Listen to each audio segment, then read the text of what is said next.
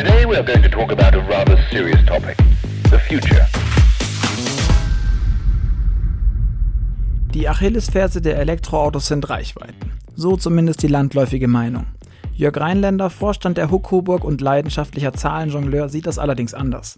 Denn seine Versicherung hat eine Studie veröffentlicht, die untermauert, dass bereits heute die Mehrzahl der Menschen die meisten Strecken mit den Stromern überwinden könnten.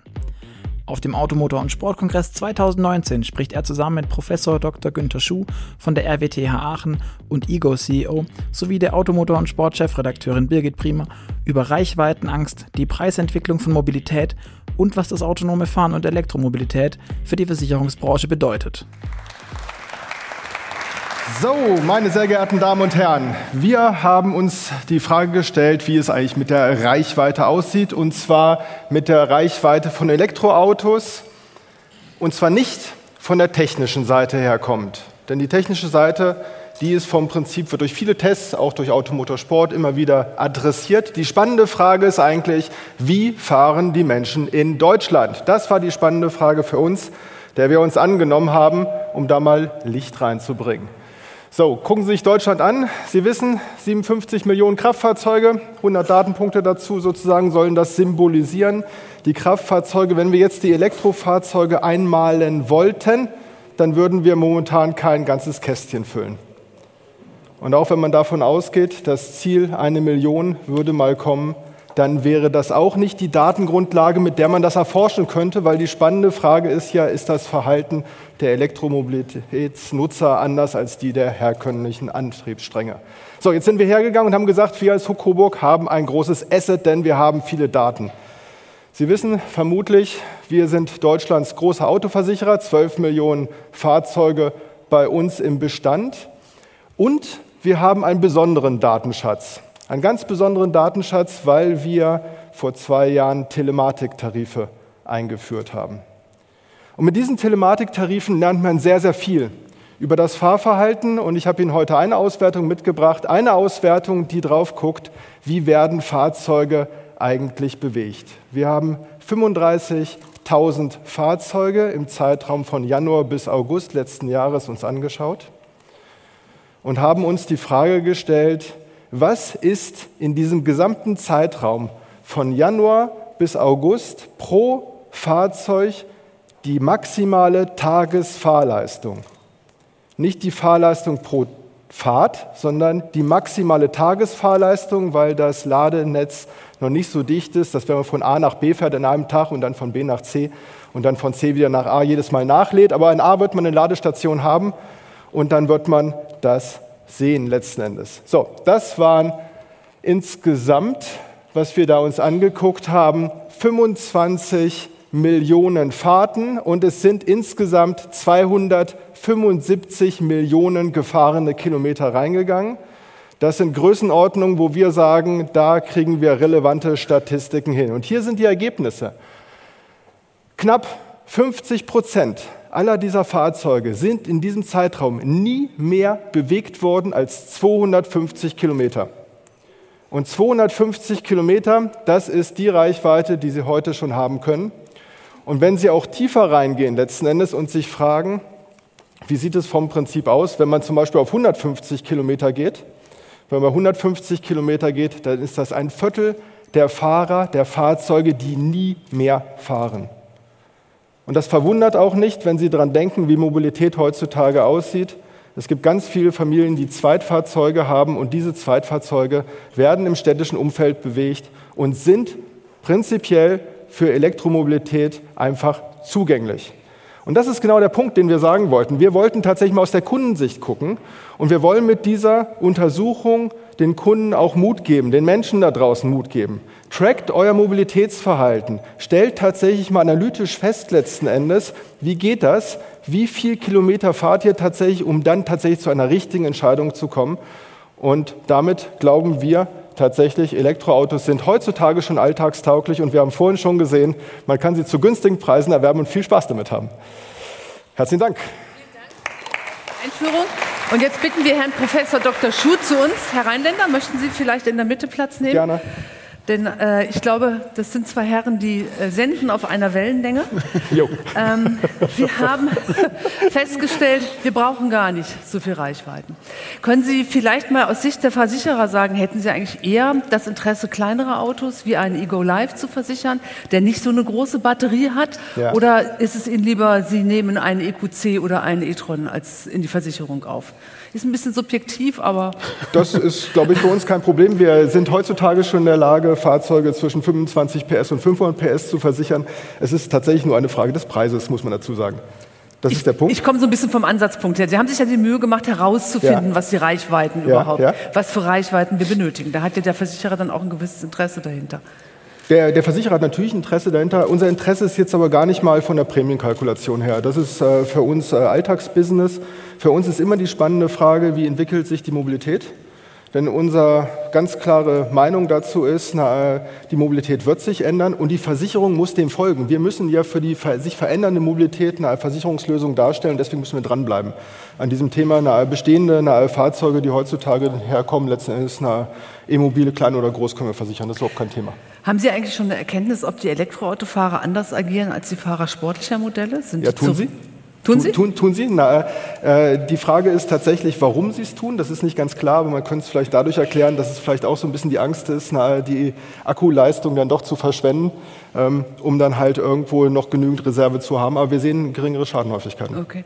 Herr Professor Schuh, Sie suchen ja auch unermüdlich andere Wege. Tun Sie das auch im, im Kontext von Igor, was Versicherungen angeht?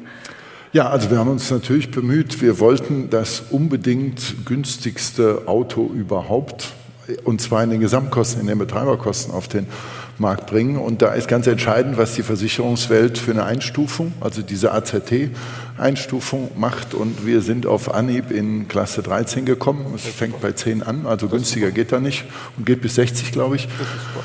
Und insofern, also viel günstiger kann man das Auto nicht versichern. Und wenn ich noch einhaken darf, es ist bei den 25 Prozent derer, die schon heute ohne sich umzustellen, und ich glaube, wir haben alle ein großes Potenzial, in dem wir uns auch noch ein bisschen umstellen könnten. Also die Innovation fängt nicht nur bei den Daimlers und VWs und uns Kleinen an, sondern auch im Innovationsverhalten der Kunden. Dann könnte dieser Teil ja vielleicht noch was größer werden.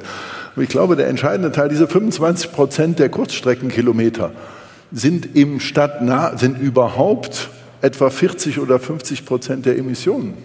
Das haben wir ja bei Street Scooter gelernt, dass wenn Sie ein Fahrzeug alternativ als Verbrenner in diesem Stop-and-Go-Betrieb fahren, bei Street Scooter war das so, ein Zustellerfahrzeug fährt 25 Sekunden und steht fünf Minuten.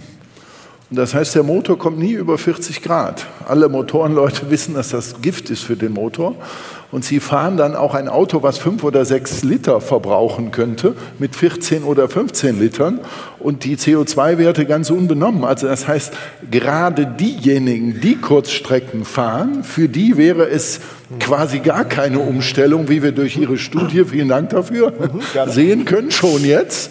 Aber die Beute, die Beute, die wir ökologisch machen können, ist nirgendwo auch nur annähernd so groß. Und dann sage ich nur, und für Langstrecke wird nach meinem Dafürhalten ein optimaler, optimierter Diesel immer noch eines der ökologischsten und vor allen Dingen das ökonomischste Aggregat überhaupt sein. Also wir müssen einfach aufpassen, dass wir in dieser Wende jetzt auch nicht das Kind mit dem Bade ausschütten und da ansetzen, wo wir mit wenig Umstellung mit den Kunden viel Beute machen können. Mhm. Herr Dr. Rheinländer, fürchten Sie denn eine neue Form von Schäden, Batterieschäden oder sonst irgendwas im Kontext von Elektromobilität? Haben wir uns tatsächlich angeschaut. Äh, sind wir auch neugierig letzten Endes. Es gibt ja schon einige Elektrofahrzeuge, die wir versichern. Äh, haben dann insbesondere im Casco-Bereich reingeguckt und auch die größeren Schäden angeguckt und da wenige teure Batterieschäden gefunden. Äh, nicht so, dass ich sagen würde, irgendwo, das ist irgendwas Beunruhigendes. Und was man auch immer nicht vergessen darf, ein großer Teil der Schäden äh, in der Versicherung sind ja gerade Parkschäden, letzten Endes, wo einfach die Außenhaut betroffen sind, Glasschäden etc. pp. Die wenigsten sind ja wirklich mit äh, so einer anderen Tiefe, dass man dann in die Batterie kommt. Also da haben wir ganz, ganz wenig gesehen. Letzten Endes, das wird den Schadendurchschnitt nicht wesentlich bringen. Darf ich noch was sagen Natürlich. zu der Batterie, weil das im Moment alle irgendwie beunruhigt und ich kriege das immer wieder gesagt, weil ich ja bis vor vier Jahren auch Street Scooter gemacht hatte und dann war das wieder in der, in der Presse. Ja, es gibt das Risiko, dass Sie bei Kontaktverlust zum Beispiel in der Batterie zu einem Funkensprung kommen und es zu einer Entzündung kommen kann. Wie fast jedes technische Gerät gibt es auch da ein Risiko. Jetzt gibt es ja mittlerweile eine gewisse Population. Und wir können im Moment statistisch sagen, dass ungefähr ein Zehntel so viele Brände bei Elektroautos entstehen, wie Brände bei Verbrennern entstehen. Also uns ist in aller Regel, das werden Sie besser wissen, gar nicht bewusst, wie oft Autos brennen. Also ist auch eigentlich nicht so ungewöhnlich, weil es ja Benzin und so weiter brennt leicht. Ne?